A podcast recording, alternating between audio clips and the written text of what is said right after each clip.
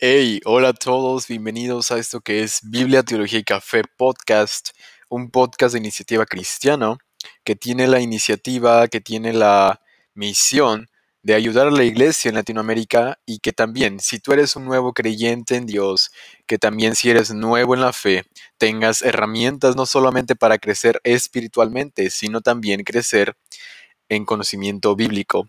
Yo soy Jason Osorio y esto es Biblia, Teología y Café. Sean bienvenidos a todo esto y es un honor para mí estar hablando una vez más a ustedes y también es un, un gran honor que ustedes estén escuchándome el día de hoy, que se hayan tomado el tiempo de escuchar este episodio.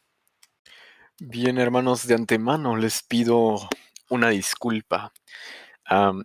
esta es la segunda vez que grabo este, esta pre, este predesarrollo porque resulta que no se guardó. Ah, pero igual, no pasa nada. Dios sabe por qué. Well, les pido una gran disculpa porque no he subido material. Em, les comentaba que he estado ocupado estos días. para los que me conocen mm, de cerca o los que tienen, los que me conocen, pues, pues sí, de cerca, ¿no? Los que están en contacto conmigo, personalmente, sabrán que he estado en semana de exámenes, sabrán que tampoco estoy de lleno en el ministerio, o sea que no, no es como que me dedique al 100% a todo lo que viene siendo pues mi ministerio en la iglesia y, y, aquí, ¿no? O sea, tengo, aparte de otros ministerios, también tengo otras ocupaciones y por eso, y esa es la razón por la cual no les había podido traer material en la escuela, estuve en zona de exámenes, fue una semana muy pesada, trabajos, todo. Pero gracias a Dios ya estoy aquí, hermanos, y les vengo a, traer todo este material. Y soy muy, soy muy repetitivo en el, en el desarrollo, aclaro, pero recordando la, lo que nos, en lo que nos quedamos la semana pasada, nos quedamos en, en la parte de know it, o conocerla, conocer tu Biblia. ¿Y por qué es importante conocerla? Es importante conocer tu Biblia porque cuando tú conoces la historia que hay desde Génesis hasta Apocalipsis, de cómo tu Biblia está empaquetada, de cómo tu Biblia está hecha, cómo está escrita, así comprenderás muchísimas cosas. Y esa es la razón por la cual tú debes de conocer tu Biblia. Ese es, el, ese es el primer paso y es el paso en el que nos quedamos. También nos quedamos pues en, en la sección de libros históricos, que son los 12 libros de historia. Y pues es todo, ¿no? Les comentaba también que como estoy, estamos en víspera de Navidad, si no eres un Grinch y si la celebras, estamos en víspera de Navidad, so probablemente grabe algunos episodios, algunas devocionales referentes a esta época. sí, hermanos, yo sí celebro la Navidad. No, no veo por qué no celebrarla, pero no me, no me quiero adelantar. Les explicaré el por qué sí celebrar la, Navidad después, qué implica celebrarla, por qué celebrarla, es malo, es bueno celebrar la Navidad. Ese tipo de preguntas las podría estar respondiendo en el podcast, o sea, aquí, y estar explicándolas. Y bueno, les digo, espero en Dios que pueda estar grabando dos episodios por semana. pero creo que este fin de semana, a la fecha en la que grabo esto, me dedicaré a grabar, estudiar, a preparar todo para poder estar llevándoles un buen material, no solo de Adviento, sino también de esta serie de cómo leer tu Biblia. Sí, oficialmente esta es una serie, cómo leer tu Biblia. Y well, creo que de, anuncios es todo. Ya estamos en la recta final de este 2020, gracias a Dios. Ha sido un año de muchas experiencias, ha sido un año muy, no muy usual, ha sido un año inusual. Em, además, ah, pero viendo el lado positivo, ha sido un año en el que nos hemos podido conectar con Dios. Y lo digo en lo personal, ha sido un año en el que me he podido conectar más con Dios, en el que he podido estar en una relación más íntima, más profunda con Él y que he podido entender cuál es su propósito para mí durante esta pandemia. Pero gracias a Dios también hay una vacuna ya. No sé si sea efectiva, ya leí algunos artículos de Oxford University, pero a lo que leo sí es eficaz. Pero recordemos que la soberanía, de Dios es mayor que la soberanía del hombre. Entonces, todo debemos dejarlo en las manos de Dios, hermanos. Y, well, si estás aquí y no sabes ni qué onda, me presento de nuevo, soy Jason Osorio, soy de México y pues aquí estoy, ¿no? soy la voz detrás de todo esto y yo soy quien está detrás de todo en De Biblia, Teología y Café. Que por cierto, si no has ido a visitar la página oficial en Instagram, te invito a que lo hagas. Visita la página porque ahí no es como que esté subiendo contenido diariamente, pero sí estoy activo y ahí sí te puedo responder si tienes alguna duda, como de hey Jason, ¿por qué esto? Como de hey Jason y explícame esto, ¿no? No, no me quedó muy claro lo que dijiste porque también entiendo que a veces no explico bien las cosas, aún me hace falta, lo sé. Ténganme poquita paciencia, por favor. Pero sí, les digo, allí les podré estar respondiendo sus dudas de como de, a ver, explícame, o hasta, hasta igual, X tema, ¿no? como de, pues explica, trata de explicarme, no sé, a la expiación limitada o cosas por el estilo. No es como que me sienta el más erudito porque no, ni siquiera es, he tenido la fortuna de estudiar en un seminario o en algún instituto bíblico, pero gracias a Dios sí he podido estudiar teología sistemáticamente, teología sistemática más bien, de manera indirecta. He podido, Dios me ha dado la oportunidad de estudiar teología de manera indirecta. Y bueno, ya vamos a comenzar para empezar el tema ahora sí. Bueno, pero ¿por qué? ¿Por qué se les llama poesía? A los libros de Job, Salmos, Proverbios, Eclesiastés y Cantares o Cantar de los Cantares o Cantos de Salomón. ¿Por qué se les llama poesía? bien, estos libros son llamados así por la naturaleza poética y musical del material. Aunque aclaro, la poesía puede ser encontrada en toda la Biblia, pero esta sección es la poesía de Israel, aclaro.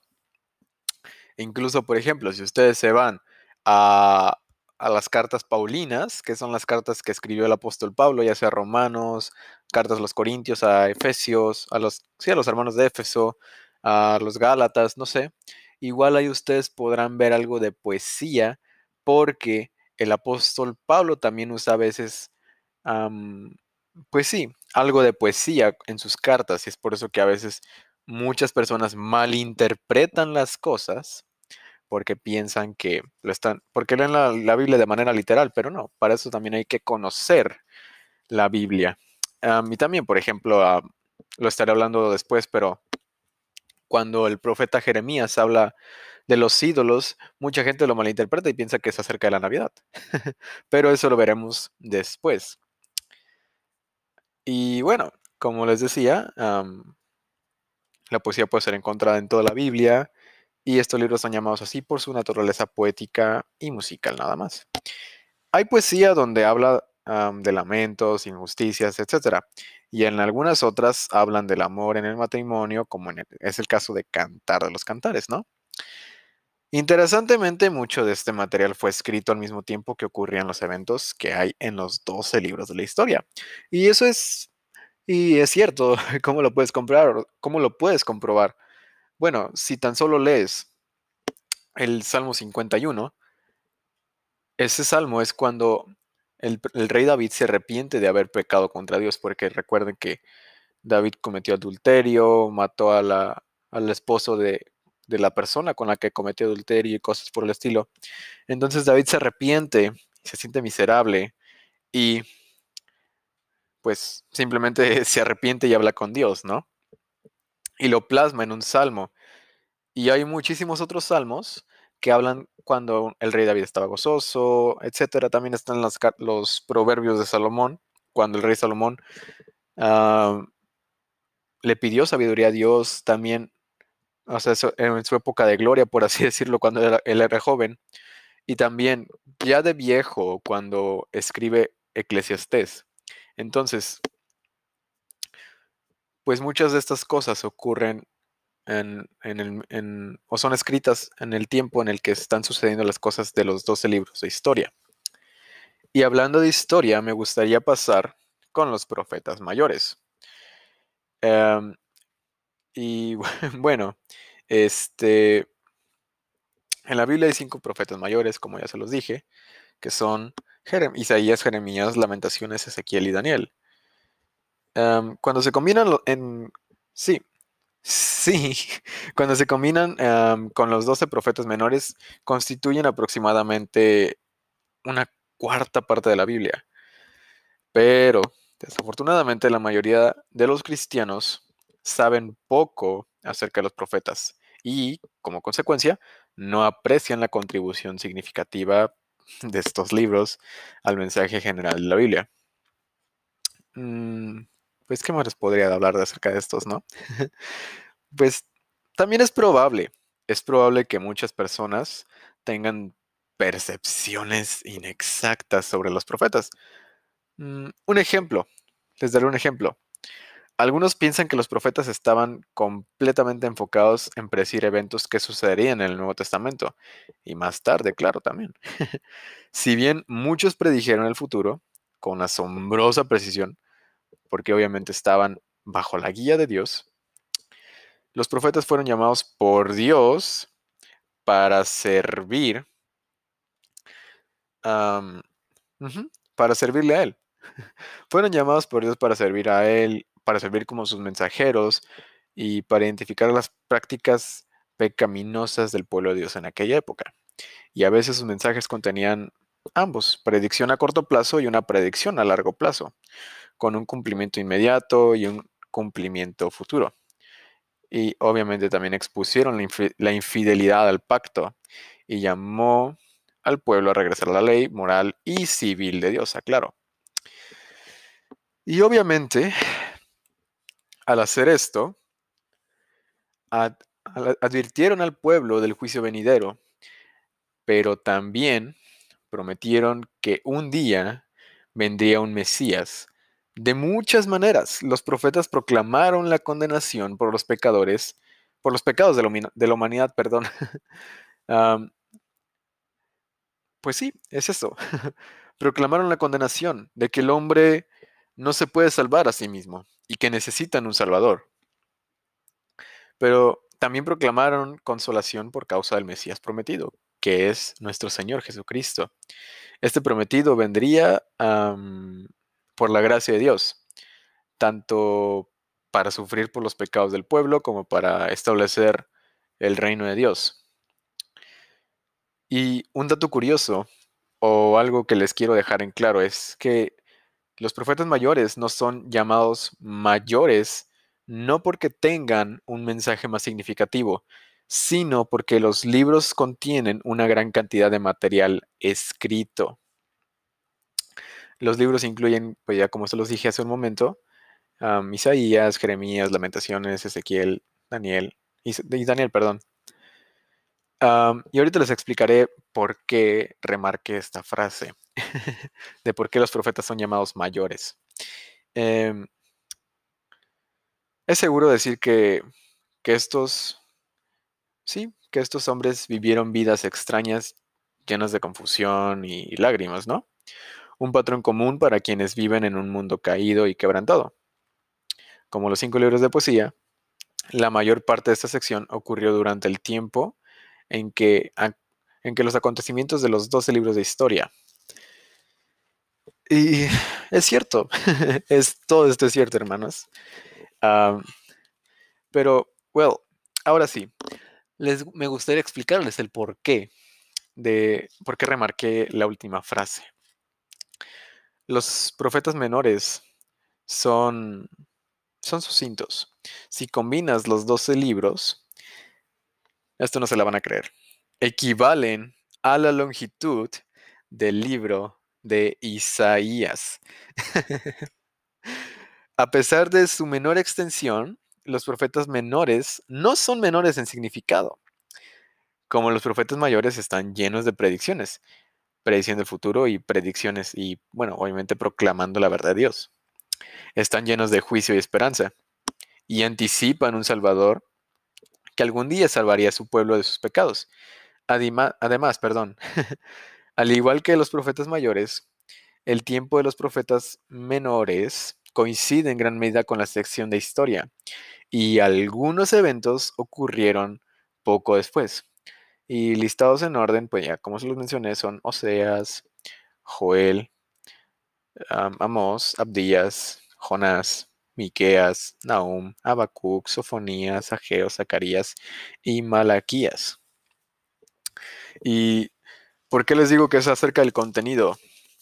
Porque si, si tú te pusieras a pensar de que no, pues los profetas mayores es porque hay una profecía, hay porque hay profecía a largo plazo, ¿no? Como de que hay profecía hasta nuestros días, como lo vemos en Isaías.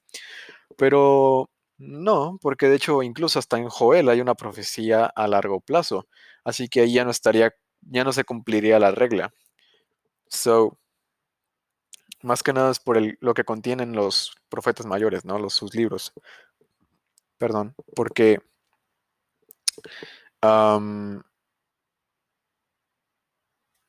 porque si, como se los acabo de mencionar,